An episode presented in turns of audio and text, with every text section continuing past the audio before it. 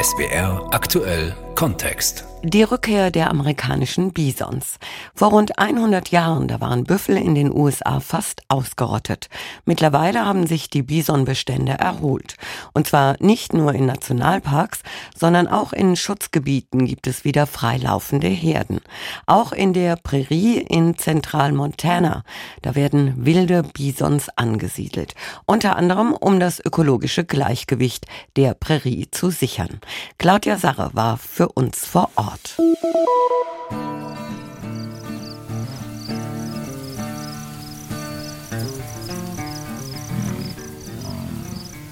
Tausende Quadratkilometer gelbes Steppengras. Kein Baum, kein Strauch, nur Wind und Himmel, tiefblau über der kargen Graslandschaft. Nicht umsonst wird Montana auch Big Sky Country genannt. Im Westen dominieren die steil aufragenden Rocky Mountains, im Osten erstreckt sich die flache Prärie wie ein endloser Ozean.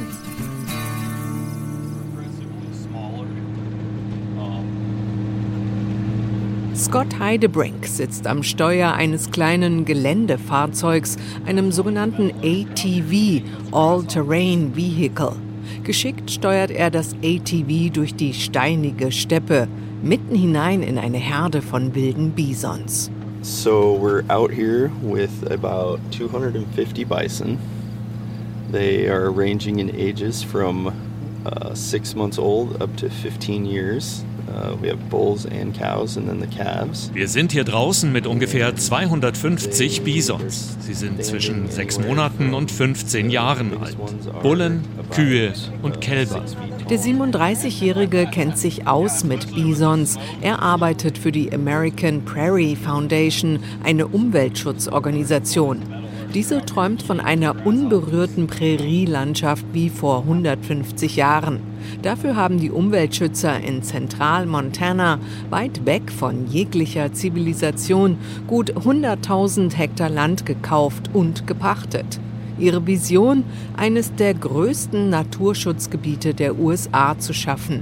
Für Bisons und andere Wildtiere wie Wapiti-Elche, Gabelböcke oder Präriehunde. Um in diese Wildnis zu gelangen, muss Scott jeden Tag erstmal rund drei Stunden mit dem Pickup-Truck fahren, bevor er in den ATV umsteigt. Die Distanzen im dünn besiedelten Montana sind gewaltig. Uh, so bison uh, do really two things. They graze and they raise their babies. Uh, and uh, they're really good at both. Bisons machen im Wesentlichen zwei Dinge. Sie grasen und sie ziehen ihre Kälber auf. Und beides können sie richtig gut, erklärt Scott Heidebrink. Er ist Direktor des Bison-Projekts, quasi der Bison-Flüsterer. Die Bisons, auch Büffel genannt, sind urtümliche Geschöpfe. Auf ihren riesigen Schädeln tragen sie imposante Hörner. Meist ist nur die vordere Hälfte ihres massigen Körpers mit dunkelbraunem Fell bedeckt. Manche Bullen wiegen über eine Tonne, so viel wie ein Auto. Dabei fressen sie nur Gras. Büffel sind sogenannte Megaherbivore, also Großpflanzenfresser.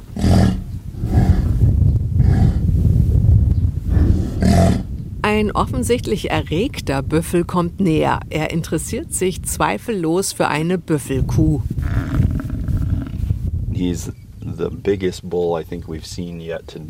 Er ist der größte Bulle, den wir bis jetzt heute gesehen haben. Mit dem Schnauben und den Drohgebärden macht er den anderen Bullen klar, dass er der Chef ist, dass sich niemand anderes der Kuh nähern darf. Im Moment sieht es so aus, als würden alle seine Wünsche respektieren. And for the moment it looks like everybody's respecting him and his wishes. Von wegen, ein Büffel respektiert diesen Wunsch nicht.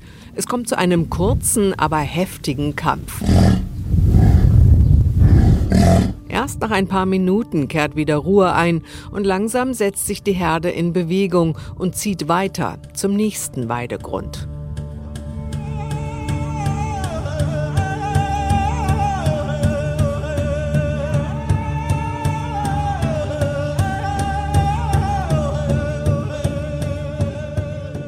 Der amerikanische Bison war einst das Symbol des wilden Westens. Noch vor 150 Jahren donnerten mehr als 60 Millionen Büffel über die sogenannten Great Plains Nordamerikas.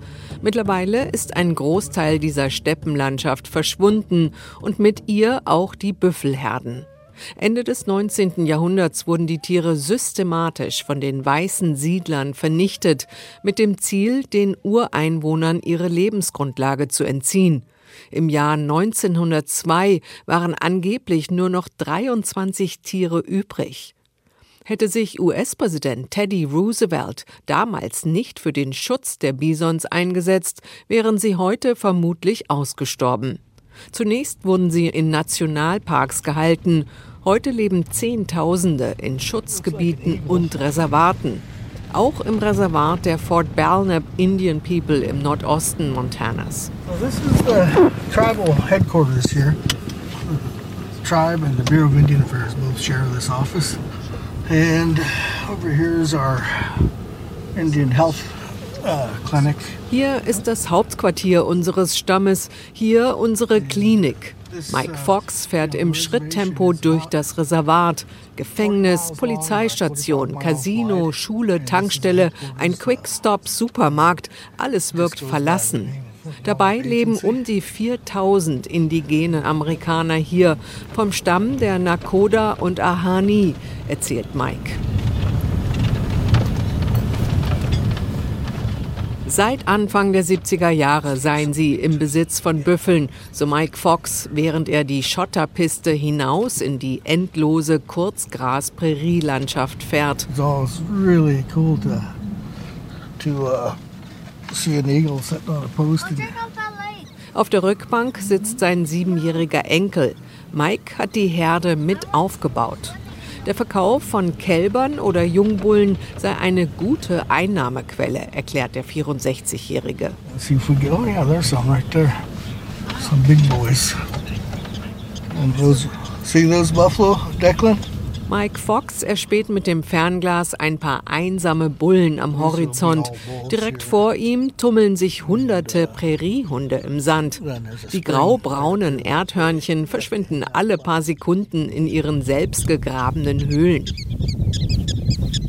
Mittlerweile gibt es hier wieder Adler, Falken, Schwarzfußiltisse, Füchse und jede Menge anderer seltener Tierarten. Mike Fox ist stolz auf sein Land, auch wenn ihm und seinem Stamm heutzutage viel von dem angestammten Wissen über die Natur fehle, erzählt er. A lot of the stuff that uh, you know we we learn we learn from our um, ancestors and whatnot. Wir lernen eine Menge Zeug von unseren Stammesältesten. Sie erzählen uns, wie Büffel damals verwendet wurden. Aber es gibt diese große Lücke von 150 Jahren, seit die Herden in Montana ausgerottet wurden. And so there's a large gap there and a large knowledge gap too. Das Schicksal der Ureinwohner war jahrhundertelang mit dem der Büffel verwoben.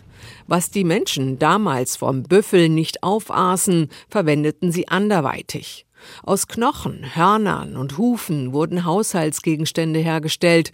Die Haut diente der Produktion von Schilden, Schuhsohlen, Beuteln oder Tipis und die Bisonfelle wurden als Umhang oder Decken benutzt.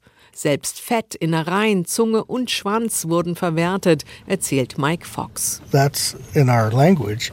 In Grovant, it's Idanan, means buffalo. It means everything animal. And so they named it appropriately to me. In unserer Sprache, in Grovent, heißt der Büffel Eidanan, Allzwecktier. Ein absolut passender Name, findet Mike Fox. it's a very tangible link now to our past. It's something we can see. Dies ist eine sehr greifbare Verbindung zu unserer Vergangenheit. Etwas, das wir sehen können, was wir anfassen können und das wir jetzt Büffelschädel zur Verfügung stellen können für unsere Sundances, heute für Trommeln, Fleisch und Innereien für Suppen. Das ist sehr wichtig für uns. Like I said, it's, it's a very tangible link to our past. And I think that's one of the most important things. next week. I'm really excited. Nur zwei Autostunden südlich vom Reservat liegt Lewistown, eine ehemalige Goldgräberstadt. Die Fassaden der alten Häuser an der Hauptstraße sehen aus wie aus einem Western. Mittendrin hat die American Prairie Foundation ein modernes Discovery Center gebaut, das ihre Arbeit dokumentiert. Corey Williamson arbeitet hier. Tausende Quadratkilometer Land unter Schutz zu stellen, sei ein ambitioniertes, rein aus Spenden finanziertes Projekt, erklärt die Umweltschützerin. Die Idee von American Prairie ist, Land zu kaufen, wenn es zum Verkauf steht und aus dem privaten und öffentlichen Land eine Fläche von 1,6 Millionen Hektar zu schaffen, wo Besucher hinkommen können, wo die Tierwelt sich ausbreiten kann und wo nach und nach der Bison wieder ausgewildert wird. wildlife populations grow, including over time the reintroduction of, of bison. Scott Heidebrink, der Bison-Flüsterer, prüft die Zäune entlang des Schutzgebiets. Auch das gehört zu seinem Job, damit die Büffel nicht auf das benachbarte Ranchland vordringen. Heidebrink hat sieben Jahre lang allein hier draußen in der Prärie gelebt. Ein hartes Leben, sagt er. Die Sommer sind mit über 40 Grad brutal heiß. Oft fällt monatelang kein Regen. Die Winter mit bis zu minus 20 Grad bitterkalt. Büffel seien seit Jahrtausenden an die harschen klimatischen Bedingungen angepasst, erläutert er. Die Tiere tragen maßgeblich zum ökologischen Gleichgewicht der Prärie bei. The interactions are unlimited. There's so many. Um Die Wechselwirkungen sind unendlich. Vom Sekret, das aus ihrer Schnauze kommt, über ihren Kot bis zum Urin, mit dem sie den Boden düngen. Oder das Fell, das sie im Frühjahr verlieren. Sie wirken auf das Land ein. Wie zum Beispiel diese Büffelkuh hier, die einen Büschel auf ihrem Horn trägt. Uh, she has like a little uh, decoration going on there. Bisons wälzen sich ausgiebig im Staub. Ihre Hufe lockern den Boden auf. Dadurch kann die heimische Vegetation besser gedeihen. Leider seien nicht alle Ortsansässigen von der Idee angetan, Biodiversität und Artenvielfalt zu erhalten, so Scott Heidebrink. Corey Williamson im Discovery Center in Lewistown stimmt ihrem Kollegen zu. Als die Umweltschützer vor rund 20 Jahren hier mit ihren Ideen ankamen, stießen sie auf Feindseligkeit, die vielerorts bis heute anhält. Seeing change happen is scary, right? I, um, I talked to some folks recently and one of them said, Veränderungen machen Angst. Hier in Montana ist es schwierig, Rancher zu sein. Nicht nur wegen des rauen Klimas, sondern auch wegen des schwierigen Fleischmarktes. Und wenn dann American Prairie auftaucht, Land kauft und zeigt, was man damit auch machen kann, kann das den Leuten Angst machen. And I think as American Prairie comes in and, and buys land and presents an alternative to how land is owned um, and to how it's used and, and talked about, that can be very scary to people. Auch die beiden alteingesessenen Rancher Jills Stockton und Newell Roche sind gegen Veränderung. Jills Ranch ist nicht weit entfernt von Lewistown. Vom Küchenfenster seines Ranchhauses hat man einen herrlichen Blick über die hellgrünen Hügel. In der Küche duftet es nach Apfelkuchen, den der 77-Jährige selbst gebacken hat. Doch die gemütliche Stimmung ist schnell vorbei. Jill Stockton wird wütend, wenn er über die Umweltschützer und ihr Bison-Projekt spricht. So they're changing the culture in the communities that they have Sie verändern die Kultur hier. Sie verdrängen die Ranching-Kultur. Sie bedrohen unsere Existenz, um eine Fantasie zu erschaffen. Auch sein Kollege Newell Roche ist kein Freund der Naturschützer. Ich finde nicht mal, dass sie Unrecht haben, aber sie verstehen nicht, was sie unserer Kultur damit antun. Sie verfolgen ihre Vision, wollen den Büffel und die Prärie schützen, aber gleichzeitig zerstören sie damit unsere Kultur. Obwohl die Büffel im Schutzgebiet regelmäßig getestet werden und bislang erregerfrei waren, fürchten viele Rancher, dass sie Krankheiten wie die Rinderbrucellose übertragen könnten. Würden sich ihre trächtigen Kühe mit dieser Seuche anstecken, verlören sie ihre Kälber. Für Rinderzüchter eine Katastrophe. Jill Stockton ist im Ruhestand. Auf seinem Land hält er nur noch ein paar Schafe. Um seine Rinderherde kümmert sich ein junger Pächter. Das Geschäft sei hart geworden, erzählt er. Die Preise seien im Keller. Die jungen Leute wanderten in Städte ab. Seit 1980 sei die Hälfte der Rinderzüchter in Montana verschwunden, pflichtet ihm sein Kollege Newell Rush bei. Wir bekommen mehr Druck von außen. Große Unternehmen und reiche Investoren kommen und kaufen Land auf und überbieten Alteingesessene bei Pachtverträgen. Und der Rindermarkt ist nicht gut. In einer Sache sind sich die beiden älteren Herren jedoch einig. Montana mit seinem vielen Platz und seiner spektakulären Landschaft ist einzigartig. Newell wundert sich nicht, dass so viele Menschen herkommen. Es ist ein ziemlich freiheitlicher Staat mit großartiger Natur. Man kann jagen, angeln und wandern. Montana ist ein großartiger Ort und wir wollen, dass das ein Geheimnis bleibt. Montana ist nicht nur ein dünn besiedelter, sondern auch ein konservativer Bundesstaat. Umweltschutz hat keine hohe Priorität. Die republikanische Landesregierung setzt nach wie vor auf fossile Brennstoffe, vor allem auf Kohleabbau sowie Öl- und Gasförderung. Der Bundesstaat bekommt die Auswirkungen des Klimawandels deutlich zu spüren. Waldbrände, Dürren, Hitzewellen und Überflutungen haben in den letzten Jahren enorm zugenommen. Auch im Kampf gegen die Klimakrise spielt die Prärie eine riesengroße Rolle. So viel Präriefläche wie möglich muss geschützt werden, sagt Klimawissenschaftlerin Kathy Whitlock von der Montana State University, um die schädlichen Klimagase zu reduzieren und damit den Klimawandel aufzuhalten. People think of mountains and glaciers, but die Leute denken bei Montana an Berge und Gletscher, aber tatsächlich sind über 50 Prozent Steppe. Diese Graslandschaften sind wertvolle Ökosysteme, die wir versuchen zu schützen. Und sie sind wichtige CO2-Speicher, schätzungsweise genauso bedeutsam wie Wald. Graslandschaften gesund zu halten als Kohlenstoffspeicher ist wirklich wichtig. Tatsächlich sind ein Drittel der weltweiten Kohlenstoffspeicher an Land Graslandschaften. Allerdings kann nur intaktes Grasland die schädlichen Treibhausgase aufnehmen. Und zu einem intakten Ökosystem gehören eben auch die Bisons, resümiert Scott Heidebrink. They're home here. This is die Bisons sind hier zu Hause. Sie gehören hierhin.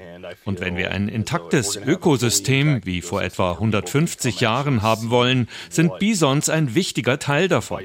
Ohne sie funktioniert es nicht.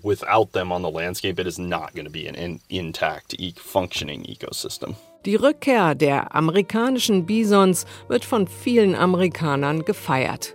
Ihr Comeback ist nicht nur eine Erfolgsgeschichte des Artenschutzes, sondern auch ein wichtiger Beitrag im Kampf gegen die Klimakrise.